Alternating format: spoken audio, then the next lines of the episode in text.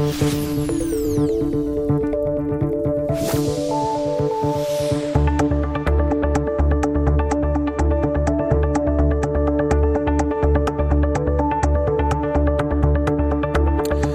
¿Qué tal? ¿Cómo están? Muy buenos días. Son las 9 de la mañana y casi dos minutos. Bienvenidas, bienvenidos a Asturias al Día. Ya saben, el programa de reflexión, de intercambio de ideas que tenemos cada mañana entre las 9 y las 10 aquí en la radio pública, en RPA. El cólera modificó las ciudades en el siglo XIX para tratar de proteger a sus ciudadanos y lo mismo podría ocurrir con el COVID-19, una enfermedad capaz de encerrar en casa a medio mundo en pleno siglo XXI. Lo que parece más complejo es eh, ver por dónde irán esas transformaciones y ahí surgen algunas preguntas, cómo serán nuestras viviendas, cómo nos moveremos, cómo se adaptará la ciudad ante futuras pandemias. En resumen, ¿Cómo serán las ciudades tras este eh, experimento de confinamiento, distancia física, higiene compulsiva y desescalada por territorios?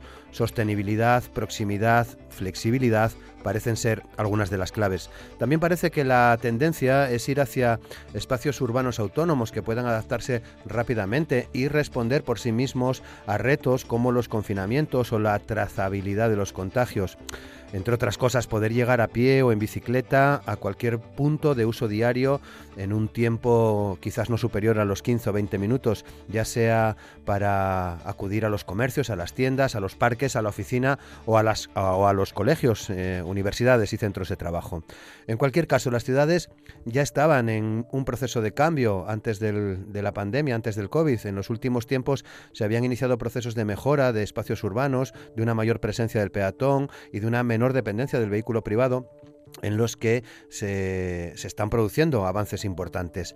Si ponemos el foco en Asturias, Oviedo, Gijón, Avilés, eh, eh, el área central, podemos sumar ahí los municipios de Siero, de las Cuencas, Langreo y Mieres.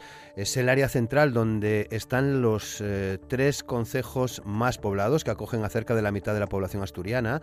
Todo ello en una superficie que representa poco más de, del 4% del suelo de Asturias. Las densidades más elevadas corresponden a Avilés con 2.916 habitantes por kilómetro cuadrado. Luego están Gijón y Oviedo con 1.495 y 1.176 habitantes por kilómetro cuadrado respectivamente.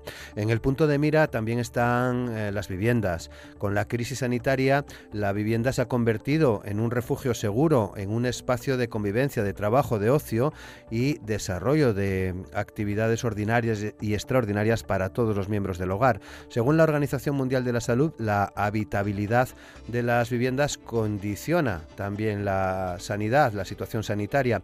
La carencia de unas condiciones de habitabilidad básica conlleva la aparición y puede que el agravamiento de problemas de salud, especialmente en colectivos eh, vulnerables. Parece, por tanto, que habrá que repensar, quizás ya se está haciendo, eh, el espacio, las viviendas, pero también los materiales, la relación de las personas con, su entorno. Y en este punto eh, no perdemos de vista que este año, el Día Mundial del Hábitat, que se celebró eh, ayer lunes, 5 de octubre, sirvió también para reflexionar sobre el estado de los pueblos y de las ciudades, sobre el derecho básico de todos a una vivienda adecuada. Este Día Mundial del Hábitat fue establecido en el año 85, 1985, por la Asamblea General de las Naciones eh, Unidas.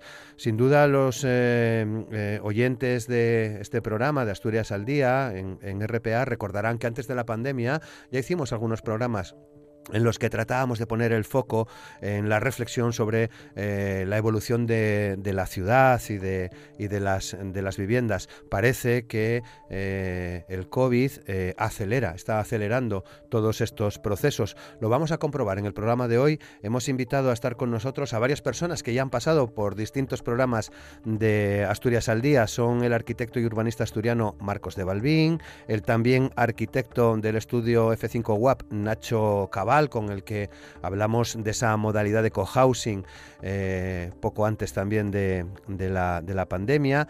Estará con nosotros Ícaro Obeso, que es geógrafo, que es profesor de la Universidad de Oviedo y que también ha participado en varias ocasiones con nosotros. Y hemos invitado también a participar en este programa a Jorge Arevalo, que es arquitecto urbanista del estudio Paisaje Transversal. Es un estudio que tiene presencia en varias ciudades españolas y que también han eh, realizado algunos eh, proyectos, algunos trabajos, han participado en algunos concursos aquí en Asturias.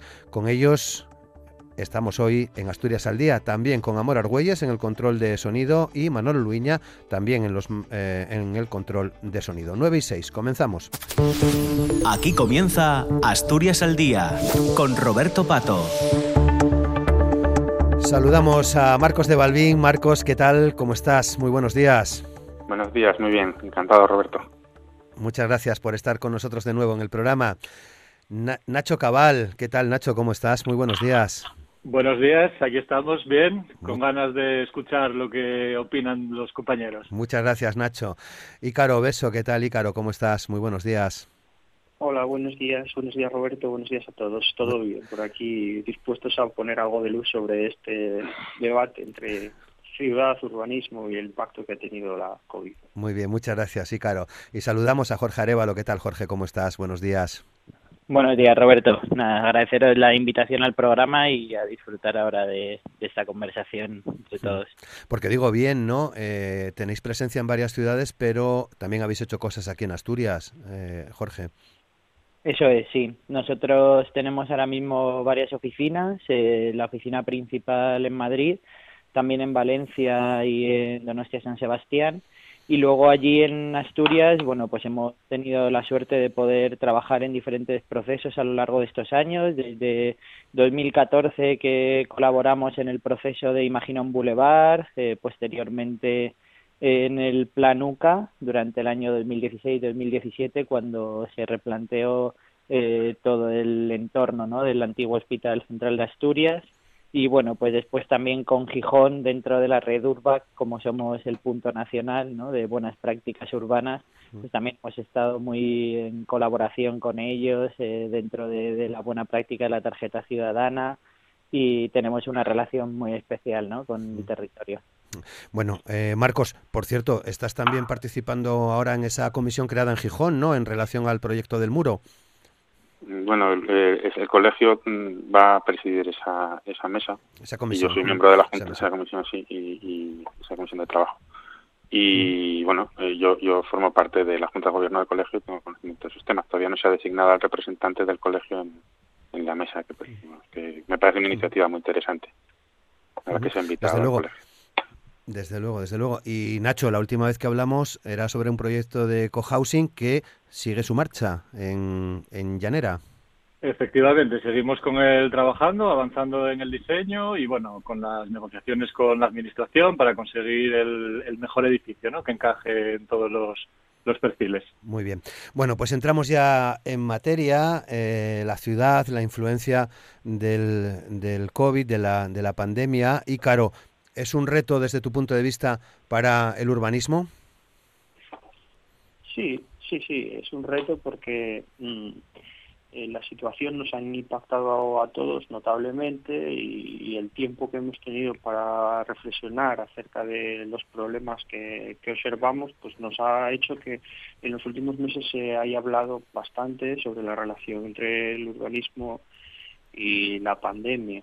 Algunas medidas son de de corto plazo, de urgencia, como las que se tomaron en Milán, por ejemplo, el programa extra de Aperte, de, beneficiar a los negocios que ocuparan las calles, de la movilidad no motorizada, de garantizar la distancia de seguridad.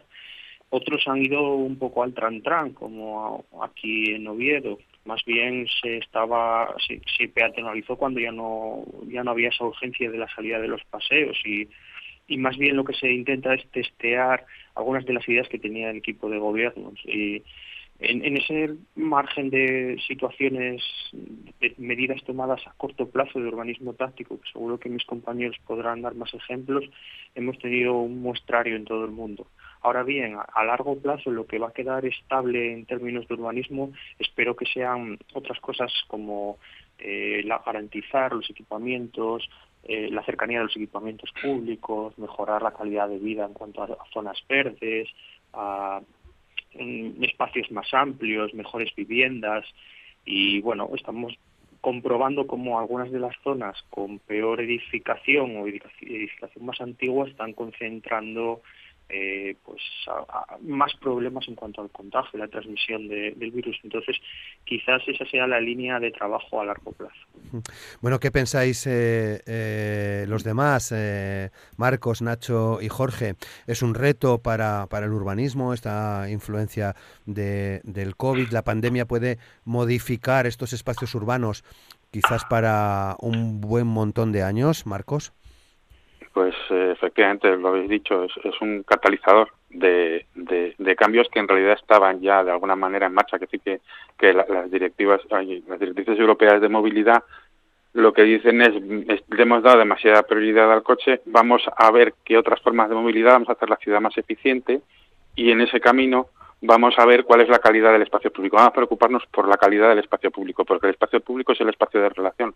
Hoy eh, eh, vamos, eh, se publicaba había una referencia de una publicación en una revista científica de unos investigadores estadounidenses que decían que, vamos, que, estaban hablando, a ver, actúen ya, eh, en, al aire libre hay un 20% menos de posibilidades de que uno se infecte que en espacio interior. Es decir, el espacio público se, se, coloca como el, gran espacio de relación y, y, de socialización. Y, y, eso es y eso que es algo que ya sabíamos que ya queríamos para que la ciudad funcionará mejor, porque además la ciudad es un espacio, la, gran virtud de la ciudad es que es un espacio de, de, relación y, de, y, y, eso es lo que la hace creativa. Y es lo que hace que vivamos bien y que nos guste estar en una ciudad. Y además que reconozcamos a los demás, porque como nos cruzamos en la calle con los demás y con gente diversa nosotros, los centros de las ciudades son centros de diversidad y de, y de igualdad de alguna manera. Entonces, eh, digamos que esto lo que único que lo que ha hecho es poner en evidencia eso. Y además los retos que tenemos por delante que es por lo que nos estamos preparando por el reto climático y porque ante esos, los grandes retos que tenemos medioambientales la forma más eficiente de actuar es en las grandes ciudades que son sumideros de recursos pues eh, digamos que bueno que, que, que, que, esto esto está catalizando y acelerando unos cambios que eran inevitables. Y, y, y bueno y esa reflexión que se produce en el momento en que en el que todo se calla y que otra vez la naturaleza invade la ciudad, nos damos cuenta del espacio que hemos ocupado con ruido y, con, y, de alguna manera que tenemos que repensar la forma en la que vivimos la ciudad para acercarnos a la naturaleza también. Nacho. Pues eh, poco más que decir que lo que han dicho mis compañeros. Eh, totalmente de acuerdo. Creo que, ha servido, la pandemia ha servido para que, para que la, la, mayor parte de la sociedad se dé cuenta de que, de que la ciudad tenía unas debilidades y, y, que hay que cambiarlos, ¿no? Pero eran unas voces que, que o sea, eran unas cuestiones, son unas cuestiones planteadas que ya, eh, pues muchas voces dentro del urbanismo y, expertos eh, estaban demandando, ¿no? Que era necesario, era inevitable hacer la ciudad más sostenible, pues como dice Marcos, eh, que se pueda moverse por la ciudad de forma más cómoda, ¿no? A través de la bicicleta, a través del, del peatón, sencillamente con nuestras piernas. Eh, y que no tengamos que tirar tanto del, del, coche ni hacer unos desplazamientos tan largos. Bueno, igual no nos pasa tanto en Oviedo pero, o en ciudades como Asturianas, pero sí como Madrid, ¿no? Que los desplazamientos son eh, excesivos para poder ir a trabajar o sencillamente para ir a, hacer la compra, ¿no? Cosas tan, tan habituales. Hmm. Jorge. Sí, yo completamente de acuerdo. O sea, ya como veíamos, ¿no? En los últimos años estábamos rompiendo con una inercia que arrastrábamos de, de, muchos años atrás en relación a la construcción, en la manera en la que construíamos las ciudades y habíamos empezado a poner a las personas, ¿no? Muy también empujados por efectivamente las directrices, el marco europeo y a esta y ahora el hecho de poner a las personas también se suma a poner a la salud, ¿no? En el centro de, de cómo construimos y de cómo eh, pensamos la ciudad esta circunstancia también que, que, se ha dado ¿no? con la COVID lo que nos ha obligado efectivamente es a reflexionar, a que se ha convertido en un punto de inflexión en el que empezar a, pensar en cómo podemos fortalecer esos servicios públicos y de proximidad de tal manera que reduzcamos necesariamente ¿no? eh, el tiempo de, de movilidad, eh, pudiendo de alguna forma garantizar la cobertura y el acceso a estos servicios de, de la población se ha hablado mucho estos días, ¿no? De esa ciudad de los 15 minutos que, hablaba Carlos Moreno, ¿no? Y que sacó, propuso en Hidalgo para, para París y, y es una cuestión que es fundamental, ¿no? Poder garantizar esa capacidad de acceder dentro de nuestros desplazamientos cotidianos en eh, poco tiempo, ¿no? A, a todos estos lugares y también yo añadiría otra de las cuestiones, además de la movilidad, que creo que es clave y es eh, hay que repensar los modelos productivos y de consumo, porque nos hemos dado cuenta de la necesidad de acercar eh, una producción deslocalizada y de diversificar nuestra economía, ¿no? Para evitar la dependencia de determinados sectores e intentar avanzar también en clave eh, territorial hacia cuestiones como es la soberanía alimentaria, energética, e incluso industrial. Entonces creo que es otro de los de los factores eh, que nos ha dejado esta esta situación, o sea, esa dependencia que hemos visto que existe a nivel global y empezar a, trabajar más eh, desde lo local. Bueno, por lo tanto parece que hay esa coincidencia en que eh, la, la, ciudad o, o, los criterios que hay que manejar pasan por la movilidad, por la sostenibilidad eh, ¿son, ¿Son fundamentales estos criterios, Marcos? Eh, sí, desde luego, pero sobre todo porque, eh, digamos, los planes de movilidad que, que, que, son que responden a directivas europeas lo que lo que plantean como modelo de, de, de, intervención en la ciudad es decir la ciudad tiene que cambiar la forma en la que se usa y debemos de cambiar la mentalidad o sea, tenemos que, que todos tenemos que cambiar la mentalidad. Entonces, a mí me parece muy interesante ese documento porque lo que, lo que trata es de que entre técnicos y ciudadanos eh, puedan hacer ese recorrido y entonces establece, digamos, una propuesta de hacia dónde puede ir, cómo se pueden hacer esos cambios y se van revisando cada, cada dos años los objetivos si se van cumpliendo o no, porque lo que se trata es de acompañar a la sociedad en ese cambio. Por eso es tan importante, digamos, que cuando se ha parado todo hayamos oído volver a la naturaleza, a nuestro entorno, porque nos hemos dado cuenta de que nuestros entornos podían ser muy distintos de lo que de lo que de lo que de tal como estaban planteados. Y no somos conscientes de que de la importancia que le hemos dado al vehículo privado muchas veces porque cuando se habla de peatonalización o de bicis o de en realidad el, el, coche, el vehículo privado tiene una red integral de movilidad y eso significa que hay muchísimos recursos que están dedicados a que yo pueda salir de mi casa, coger mi coche dentro de mi casa o en, o en la calle, desplazarme por la ciudad, por calles y, y, con un sistema de, de, de, una red que está eh, mantenida por, por, por todos y yo pueda llegar a donde quiero llegar en unas condiciones, en unos tiempos y tener otra vez un sitio para aparcar. Todo eso se produce en esa red. Y, el, y, la cuestión es que otro tipo de redes de movilidad no son integrales. Es decir, si yo quiero usar una bici, yo no puedo ir por un carril seguro para ir de un sitio a otro. O sea, si yo tengo una, si me voy a mover una distancia que razonablemente podría hacer en bici, porque es mejor que hacerla como peatón, pues no voy a sentir la seguridad de poder ir por, por un sitio como voy cuando como cuando voy con un coche, ni de tener un sitio para dejar la bici, ni de tener un sitio en casa, ni está, ahora se empiezan a hacer esas previsiones y eso tiene que pasar con cada uno de los sistemas de movilidad. Cuando yo salgo de casa y voy a cruzar una calle, me tengo que bajar a la calzada y después tengo que volver a subir una acera. Y mi acera probablemente no tenga lo, el óptimo que sería que tuviera tres metros de ancho. Entonces, eh, cuando empezamos a ver cuáles son las exigencias de cada, de cada sistema de movilidad, y procuramos que sean integrales y los cruzamos es cuando empiezan, digamos, los conflictos, que en realidad es simplemente decir, todos los sistemas tienen que tener esa, esa cualidad de ser integrales y de, de, que yo pueda elegir un sistema u otro en función de que de, las condiciones de a la distancia a la que me desplazo, de mis condiciones personales físicas, también el transporte público tiene que ser integral y, y no tiene que estar mediatizado. Entonces, es, es el, el, encuentro entre todos esos sistemas el que debe dar la solución, el que debe dar una solución eficiente y razonable. ¿Cuál es la posición del coche? ¿Cuál es la posición del peatón? ¿Cuál es la posición de la bici? Y, y cómo debe ser el transporte público. Jorge.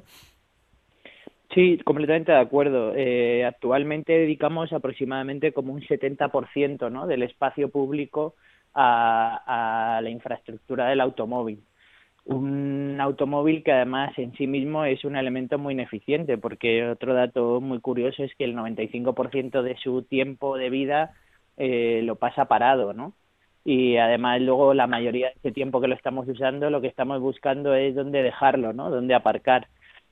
Y frente a eso, la verdad que la apuesta por la movilidad peatonal y la movilidad ciclista, sin duda, es necesaria en estos momentos porque garantiza ¿no? unas condiciones de, seguridad frente a, la COVID mucho mayores. Además, es necesario eh, no solo establecer esta red de movilidad integral, sino también en el caso del transporte público aumentar la frecuencia ¿no? y la cobertura eh, de los servicios de transporte público para aquellas personas que no puedan desplazarse a sus destinos eh, eh, andando o no puedan hacer uso de la bicicleta, que tengan también eh, eh, a su mano, ¿no? a mano un, un, medio de transporte con unas condiciones de seguridad y por lo tanto con una frecuencia mayor podemos aumentar ¿no? como estas condiciones.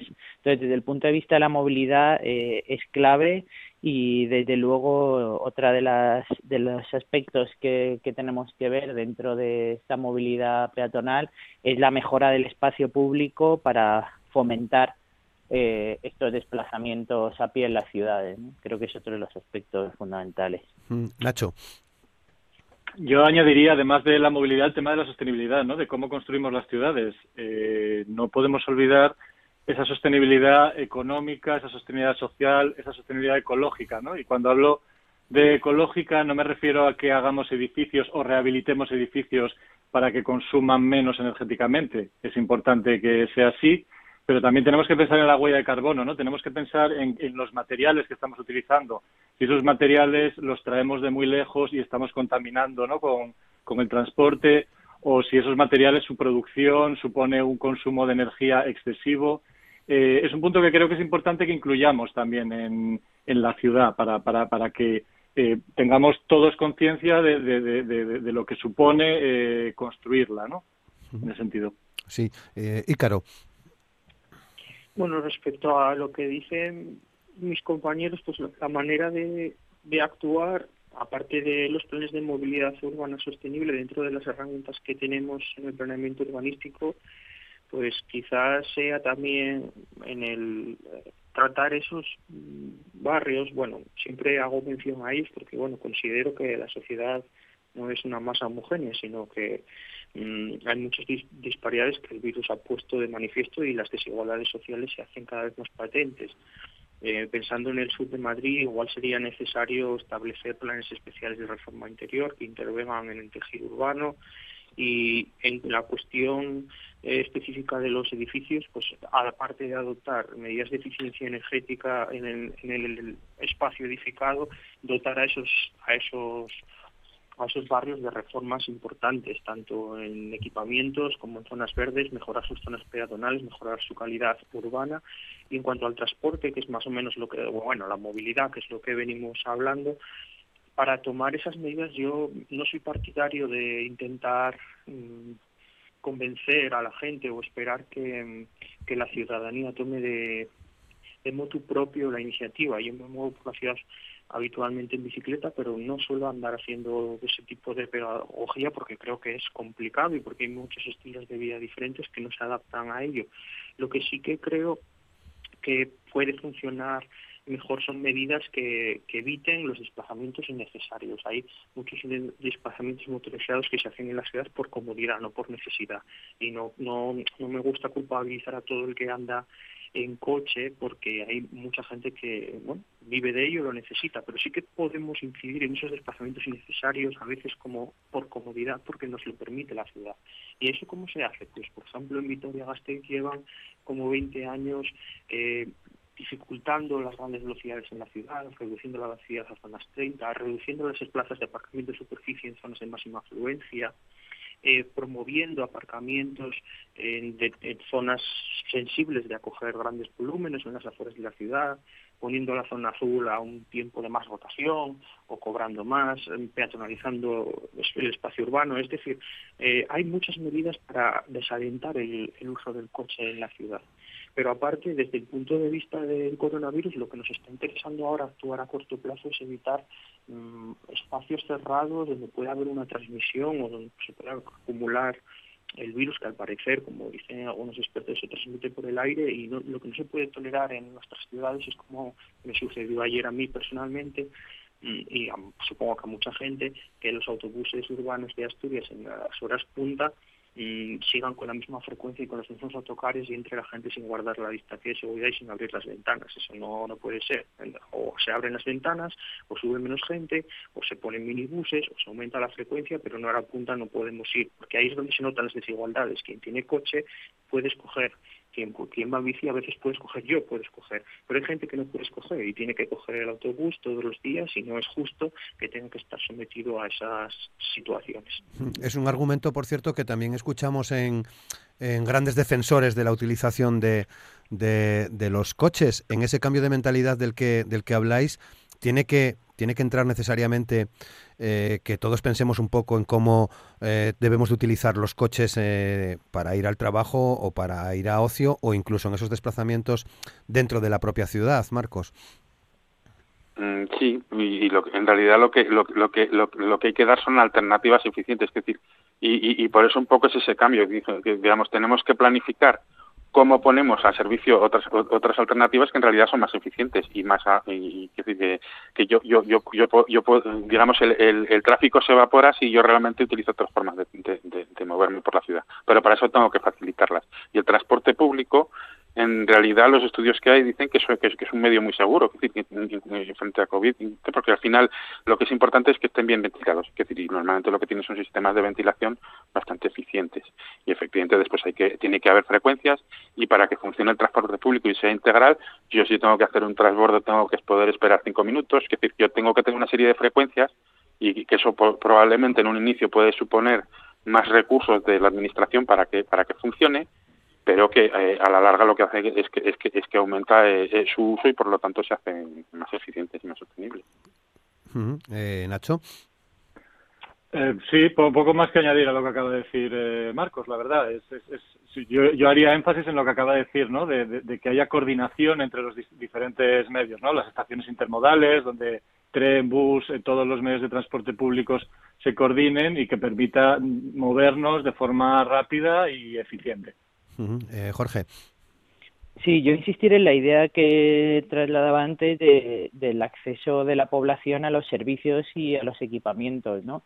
Creo que esto es fundamental porque con ello lo que se implica es que se reduce la necesidad de la movilidad de las personas. Es decir, si yo cerca de mi casa eh, tengo ese acceso pues a un centro cívico, eh, a hacer eh, mi eh, deporte, mi ocio, eh, poder realizar mis compras, todas eh, esas situaciones ¿no? de, del día a día las puedo cubrir eh, con un trayecto sencillo que puedo hacer caminando, con un trayecto más o menos eh, asequible y no tengo que desplazarme a, al otro lado eh, de la ciudad en la que viva o muy lejos eh, de mi casa, pues es una de las, de las cuestiones fundamentales para poder abordar el tema de la movilidad. Ya no solo se trata que, desde luego, de hacer más eficientes eh, los sistemas eh, de transporte público, de efectivamente hacer más seguros y más agradables eh, los sistemas de movilidad ciclista o la movilidad peatonal, como decíamos, sino en reducir la necesidad de los desplazamientos dentro de la ciudad. Y eso la única manera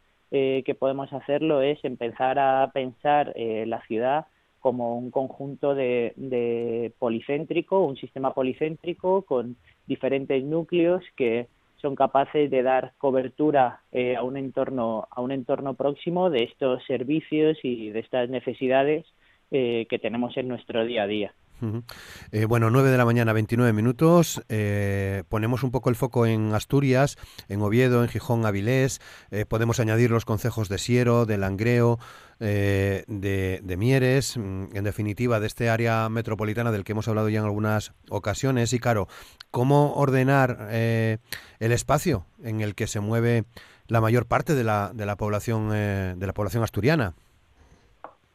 Bueno, pues en, en cuestión urbana, lo que decía antes del corto plazo, se han visto cómo se han tomado medidas en las principales ciudades a raíz de, la época de la desescalada, cuando teníamos unas franjas horarias delimitadas para, para el paseo, para el ejercicio, y para evitar la acumulación de gente se, se priorizaron y se señalizaron carriles, sentidos, como en la Ría de Avilés, uno para ir en un sentido, otro para venir, como en Gijón, que estaban testeando y parece que va hacia adelante que Marcos sabrá mejor cómo está el muro. Yo ya lo vi en el verano con conos, ahora ya con colores. Parece que en la prensa, bueno, se van dando pasos, se va a conformar una mesa. En Oviedo, eh, durante la desescalada apenas se tomaron medidas y cuando se estaba llegando al final y ya no había restricciones fue cuando se empezó a habilitar la losa de la calle del Rosal, la calle Ramón Cajal y, otras, y una serie de ellas como zonas peatonales, pero tanto Oviedo y Gijón, más que, bueno, Gijón no tanto, Oviedo, más que actuar para beneficiar esa distancia social, lo que estaba es testeando eh, futuras soluciones, lo que llaman urbanismo táctico. En cuanto a la escala regional, que ya lo hemos comentado muchas veces, bueno, en el marco que tenemos, de cómo está conformado el Estado, pues la autonomía, Asturias tiene las competencias en urbanismo y ordenación del territorio. El urbanismo las ejercen las ciudades, pero la ordenación del territorio es una competencia de Asturias y la tiene que ejercer, porque lleva ya 30 años prácticamente que no renueva, eh, más de 30 años que no renueva, no, va a ser 30, desde 1991 que no renueva las directrices regionales de ordenación del territorio y eso no puede ser. Somos una eh, autonomía ejemplar en la protección de la costa, en la protección de los recursos naturales, aunque este verano hemos visto desmanes. Pero en cuanto al área central, mm, más que, siempre lo mantengo, siempre que me invitas, más que crear un nuevo ente de gobernanza, lo que hace falta es planificar plan territorial especial, bueno, en Asturias sería unas subdirectrices de ordenación, pero hace falta ordenar ese espacio. Y la manera de ordenarlo es ejecutar la competencia que ya tiene anticipado, que es la ordenación del territorio, no inventarse nuevos entes. Eh, Nacho. Pues eh, yo siempre que hablo de la, del área metropolitana, eh, me pregunto si verdaderamente es necesaria el área metropolitana. Voy a, voy a, voy a dar unos argumentos que igual generan eh, debate en, en, la tertulia, ¿no? En el coloquio. Eh, se vende, o sea, se intenta potenciar mucho el área metropolitana como un eh, motor económico, ¿no? Se habla siempre de que sería importante para que la comunidad avanzase. Pero me pregunto si ese motor económico es, es, el que queremos. Si, queremos un motor económico parecido al de Bilbao o Barcelona, Madrid, otros sitios donde se ha llevado el área metropolitana, o queremos buscar que Asturias tenga una ventaja competitiva diferente al resto de, de territorios, ¿no? Es decir, eh, creo que Asturias tiene un potencial muy fuerte eh, en la, lo que es la parte rural, eh, ¿no? Y parece que la zona central, el área central, solo pretende potenciar más lo que son las ciudades y olvidarnos un poco de las salas, ¿no? Entonces, no sé si la estrategia debería ser una estrategia diferente donde intentemos eh, mm, generar una, una, mejor conexión de todo, más con esto del COVID que está empezando a, a, a, plantearse como una descentralización, ¿no? Parece que la gente ya no quiere ir a donde hay las mayores densidades de población, sino que se quiere ir a otros núcleos con menores densidades de población, más cercanas quizás a la naturaleza, ¿no? Y en eso Asturias parece que es un, puede ser un, un territorio eh, muy potente. Eh, Marcos. Eh, bueno, yo es que, eh, o sea, primero, vivimos en un área metropolitana débil, es decir, es una área metropolitana de hecho, aunque no, te, no, no tenga órganos o organismos que lo que lo que lo, que lo ni, ni, ordenación legal que lo respalde pero realmente lo somos que sí porque realmente tenemos tres ciudades mm, o, o, un área en torno a tres ciudades muy conectadas en el que se produce una serie de interrelaciones que generan ese, esa actividad que es que no es de ciudades separadas sino de, la que las que producen el conjunto. Quiere decir que la actividad que hay en Asturias tiene relación con que con, que eso se produzca así. Qué es el área metropolitana en realidad o qué, o qué es lo que puede impulsar o mejorar las condiciones de vida de los que vivimos en este entorno metropolitano que no deja de ser parte de una ciudad-región, quiere decir, es un área con unas especificidades que forma que, que tiene unas alas y unos, y unos entornos que son más rurales, bien, vale, eso tiene sus sinergias. Pero la parte central no deja de ser una parte con tres nodos y con, y, y con una población y con unas actividades que por la fragmentación que se produce, porque es débil, impide que muchas actividades o, mucha, o, por ejemplo, especializaciones económicas no se, se produzcan. ¿Por qué?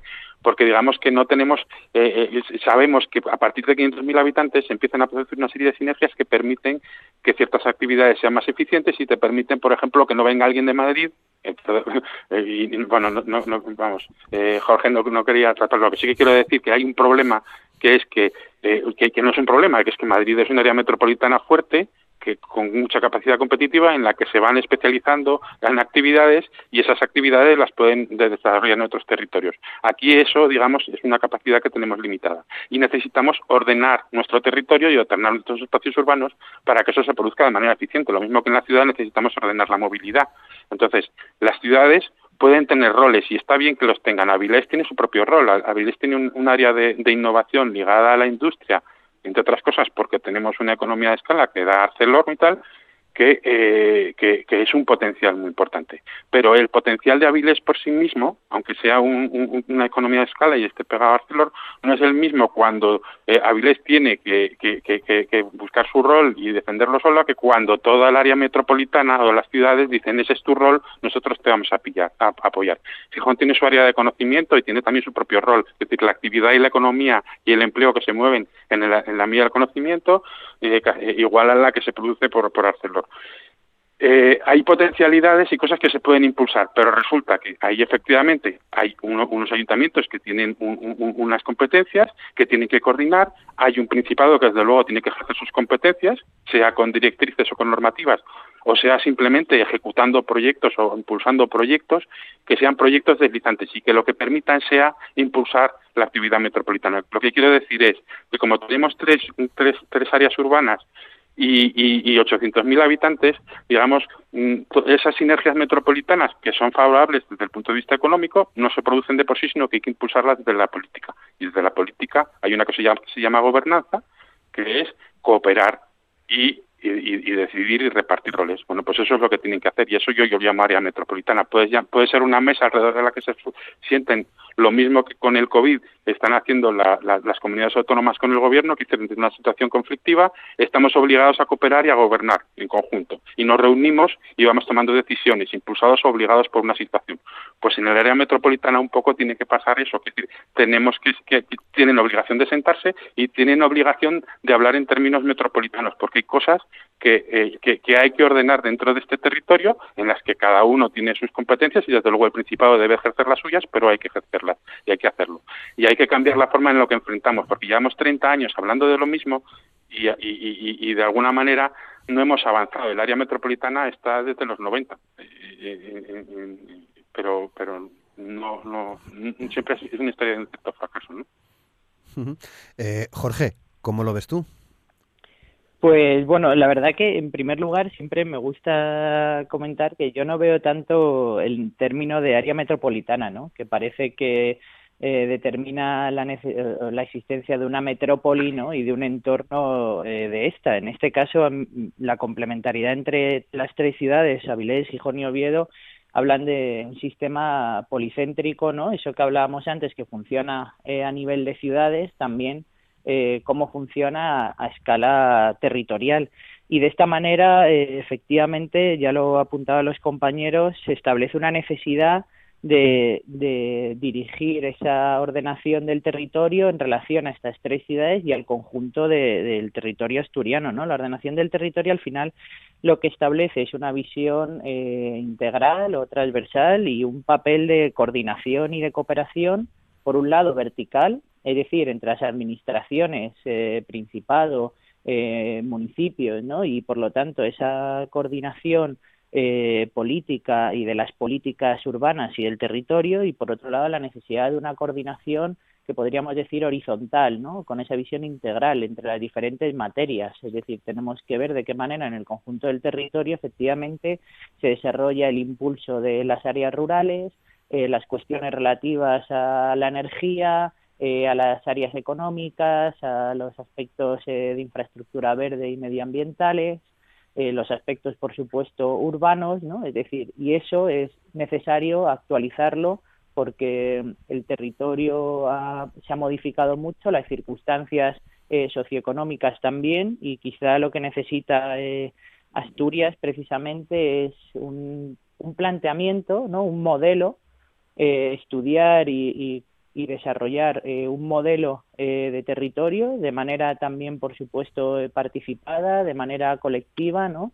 Tiene que ser un proyecto común del conjunto del territorio y luego ya entrar a, trabajar sobre quizá más este área funcional central eh, por el potencial que existe, ¿no? De complementariedad, como decía, entre estas tres ciudades, de, posibilidades de generación de sinergias. Pero un primer eh, estadio es, desde luego, eh, abordar con estas claves de coordinación vertical y horizontal la ordenación del conjunto del territorio asturiano. Y Caro. Bueno, pues así más o menos recogiendo lo que fueron apuntando mis compañeros, pues estoy muy de acuerdo con, con Nacho en que eh, se nos ha dicho, sobre todo el año pasado, que o el anterior, que estaba muy presente en la prensa o en la opinión pública, el debate acerca de cómo, cómo queremos conformar este área central de Asturias, que podía ser un motor económico. Pero bueno, muchas veces lo que no se nos dice es que esas opiniones, pues, bueno, sí, esas opiniones, esas acepciones están basadas en modelos de áreas metropolitanas de éxito, pero en Europa también hay modelos de áreas metropolitanas que no tuvieron éxito y en España algunas. Y también estoy muy de acuerdo con Nacho en que tenemos que plantearnos qué modelo queremos. Quizás nuestra ventaja competitiva sea esa región, esa ese policentrismo, la estructura que tenemos con las salas de integrar otros espacios, el potencial del rural, una estrategia diferente acorde a nuestras necesidades y no tanto seguir las dinámicas de marcan el mercado, la estrategia de Lisboa de concentración de actividades que ya están bastante concentradas en el área central. Por otra parte, respecto a lo que dice Jorge, eh, esa visión integral y transversal no hay nada mejor como la ordenación del territorio y esa, vuelvo a recalcar que la que la tiene que ejercer es el Principado. Tenemos a nuestros vecinos vascos que han reformado dos o tres veces su esquema de ordenación del territorio con planes y además participado, no con una mesa en la que se junten agentes escogidos, digámoslo así, a dedo, sino que han sido la propia ciudadanía, las propias comarcas, territorios o zonas las que han ido elaborando parte de esa estrategia que se ha transformado en la ordenación del territorio. Y yo soy totalmente eso partidario de que la ordenación del territorio en Asturias se reforme. Hay una estrategia de comunidad autónoma y dentro de la comunidad autónoma, si el área central requiere más esfuerzos, es evidente porque es donde más vivimos, pero no estoy para nada de acuerdo en que el paso primero tenga que ser la ordenación del área central. Lo que, lo que tenemos que pensar es en una Asturias cohesionada y no en una Asturias concentrada, porque tenemos problemas muy grandes como la despoblación, el abandono del rural, la posibilidad de establecer eh, nuevos mm, industrias bioalimentarias y apoyar el sector agroganadero, no dejar muertas las salas de ninguna manera, ordenar también las salas por la presión turística a la que se ven sometidas por el verano, es decir, pensar la ordenación territorial de manera integral y no solo desde el punto de vista de una eficiencia o estrategia económica que yo creo que además, como decía Nacho, tiene que ser especializada y diferente, tiene que ser nuestra y no, no intentar aglomerar, sino cohesionar. Eh, Nacho. Eh, pues sí, eh, creo que, o sea, estoy de acuerdo con lo que acaba de decir, añado, lo que acaba de decir Ícaro, y sobre todo el tema de la despoblación, ¿no? que él lo ha hablado, que yo creo que sí que es un problema importante que, estamos sufriendo en Asturias, como incluso nosotros los asturianos nos concentramos en esa zona central, estamos olvidando la zona rural y en cambio a nosotros en, en nuestro estudio nos están viniendo continuamente clientes eh, que lo que están buscando es rehabilitar o reformar esas zonas rurales que nosotros abandonamos. O sea, hay una demanda de irse a esos espacios que no están tan poblados ni, ni y que están más en contacto con la naturaleza. Ya sea eh, gente que, grupos eh, que pretenden generar una cooperativa de cohousing en esas zonas rurales y que pueden ser un, motor económico también para esas zonas, o personas que sencillamente eh, pretenden irse a vivir solas, ¿no? En una vivienda más, más pequeña. Eh, Marcos, ¿quieres añadir algo? Bueno, es que al final todo, en realidad, o sea, lo que necesitamos es ordenar el territorio, sí, y ordenar, y ordenar efectivamente el futuro y, ordenarlo en términos de gobernanza también, porque digamos que, y ordenarlo en términos de gobernanza es tener buena gobernanza, que es cooperar y repartir roles y efectivamente anticipar, hacer proyectos en los que todos participen desde el principio. Si no hacemos nada, vamos a esa conurbación que no queremos. Es decir, ordenar el área metropolitana no es ordenar las ciudades, es ordenar las ciudades, los vacíos, la, producción agraria, el, rural y, el, y, la ciudad. Todo, es ordenarlo todo. Y, eso, y desde luego siempre acudiendo a ese concepto de ciudad-región porque es inevitable que digamos que, que, que, que las 800.000 habitantes de la región viven en el centro, tienen unas sus propias inercias y las salas tienen otras y efectivamente hay que coordinarlas y hay que complementarlas. Pero mm, eh, estoy de acuerdo, hay que planificar y hay que, hay que, hay que, hay que hacer gobernanza. Y eso lo puedes llamar como quiera, lo puedes llamar ciudad-región, lo puedes llamar eh, eh, área metropolitana. Muchas veces los nombres nos, sí. bueno, nos, nos, nos, llevan por sitios que no... Bueno,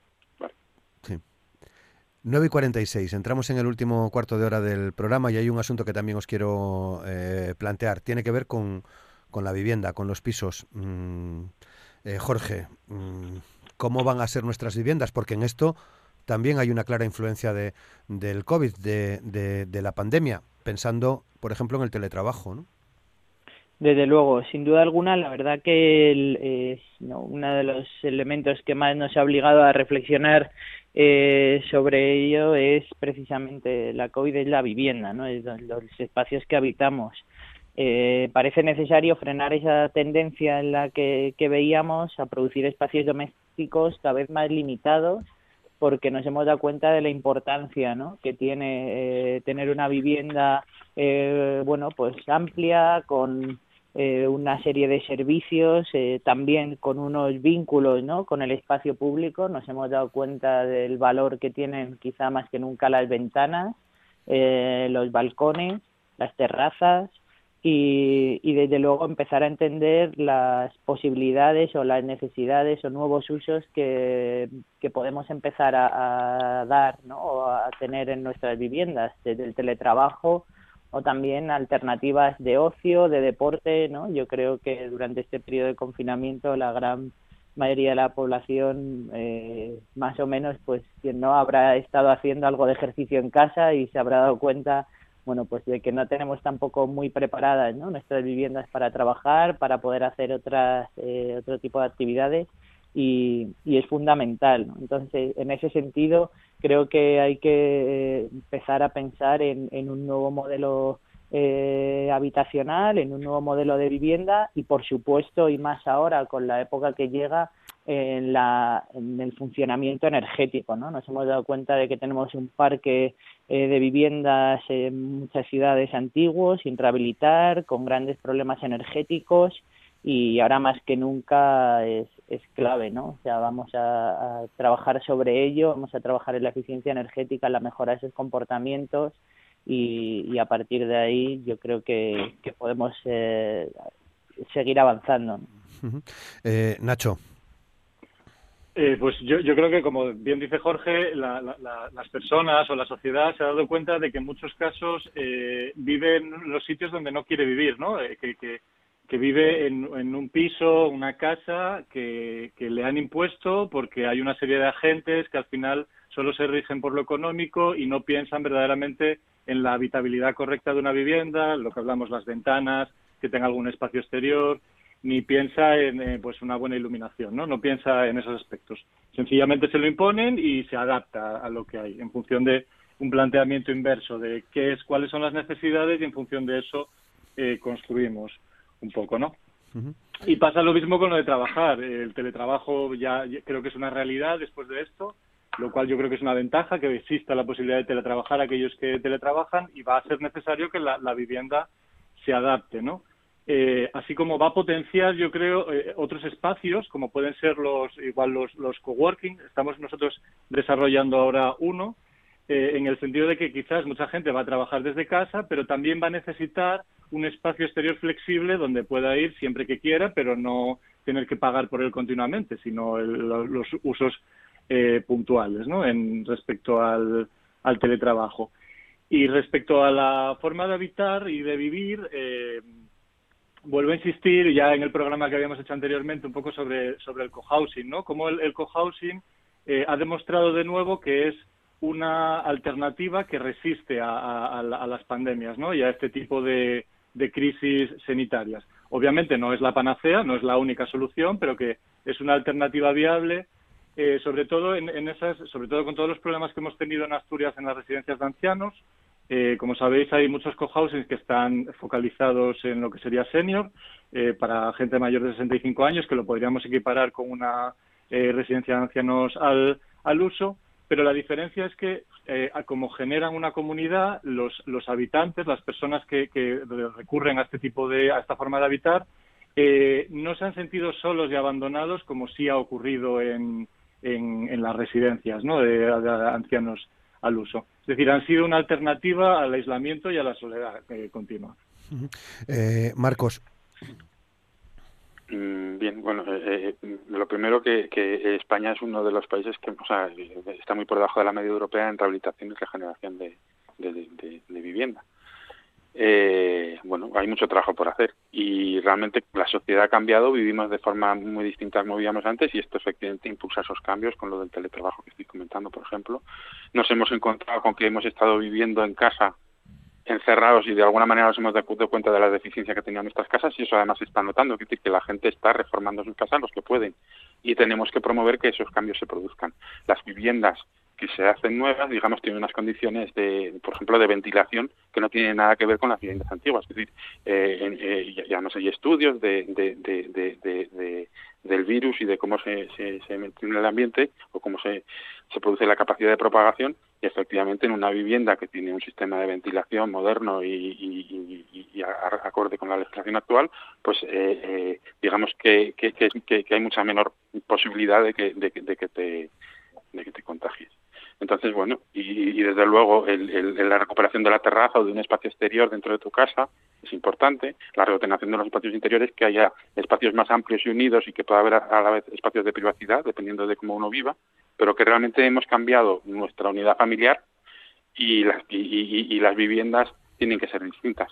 Yo estoy de acuerdo con todo lo que se ha dicho. Y desde luego el, el co-housing o el coworking, todo lo que sea espacios en los que uno puede eh, eh, dar más espacio a, a, la inteligencia colectiva, a que, a que los que a los que están en un entorno puedan colaborar y, y, puedan buscar sus propias soluciones, pues eso lo que hace es que, que, hace más fuerte a la sociedad y a cada individuo. Que eh, con los demás funcionamos mejor que, que, cada uno por sí mismo, ¿no?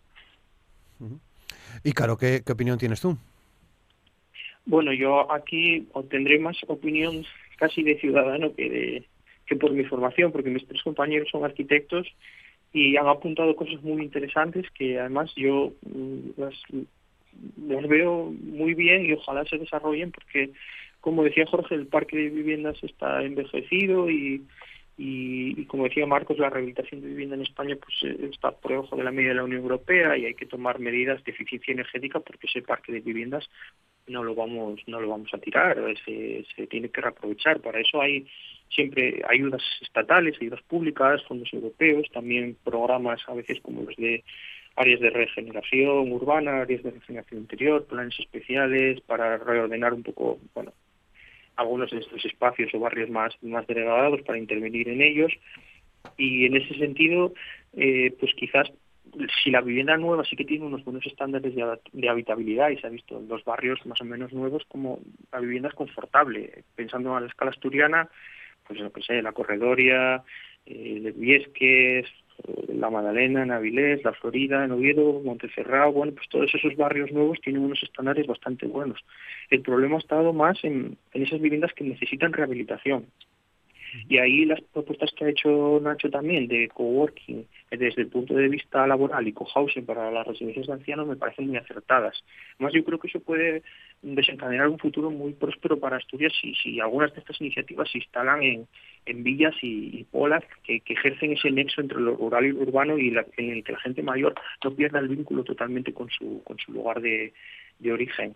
Y desde el punto de vista del urbanismo, la, yo creo, bueno, la manera para fomentar la rehabilitación de viviendas es eh, evitar esos esas producciones masivas de suelo urbanizable esperando nuevos desarrollos que al final tardan 40, 50 años en hacerse, recortar esas suelas, esos suelos de urbanizables tan extensos y obligar al mercado a intervenir en la rehabilitación porque no les quede más remedio. Es una manera de, evitar tanto la especulación del suelo como de concentrar los esfuerzos de las empresas que trabajan en el sector en la rehabilitación y ahí eh, barrios pues de la época bueno, de los años 40, 50, 60, 70, que tenemos por Asturias un montón, el sur de Gijón, Barrio del Llano, el Coto, con la calzada, el, el desarrollismo en Avilés, todo lo que rodea al, casco antiguo, o en Oviedo, barrios como Pumarín, Vetusta, Teatinos, pues son barrios en los que hace falta más rehabilitación de vivienda, que no haya viviendas con deficiencias o problemas mm,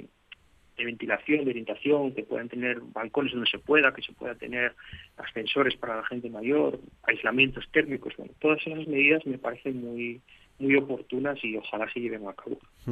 Muy bien, bueno, pues nos quedan muchos asuntos eh, en el tintero. Uno de ellos, lo, habéis mencionado, es esa vuelta a, lo rural, esas eh, previsiones que, que, manejáis y, que tenéis y que parece eh, serían objeto casi de un programa completo ¿no? para, para desarrollar ¿no? en, en, en Asturias al día.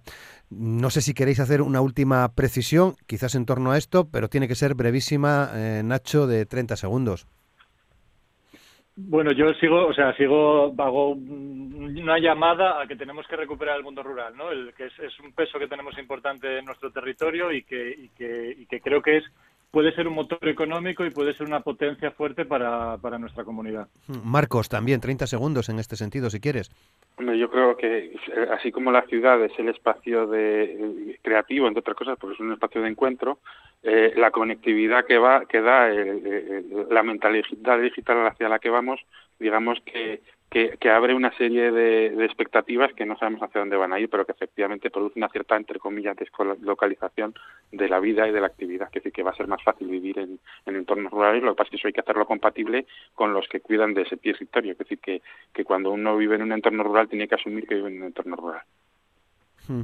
Eh, eh, Jorge, ¿quieres hacer también un último comentario brevemente, por favor? Sí, simplemente añadir que el teletrabajo que parece que ha venido para quedarse quizás sea una de las estrategias eh, fundamentales ¿no? ligadas al impulso de estas áreas rurales. ¿no? Así que ahí tenemos también, creo, una buena palanca. eh, Ícaro, también, con cierta brevedad, por favor.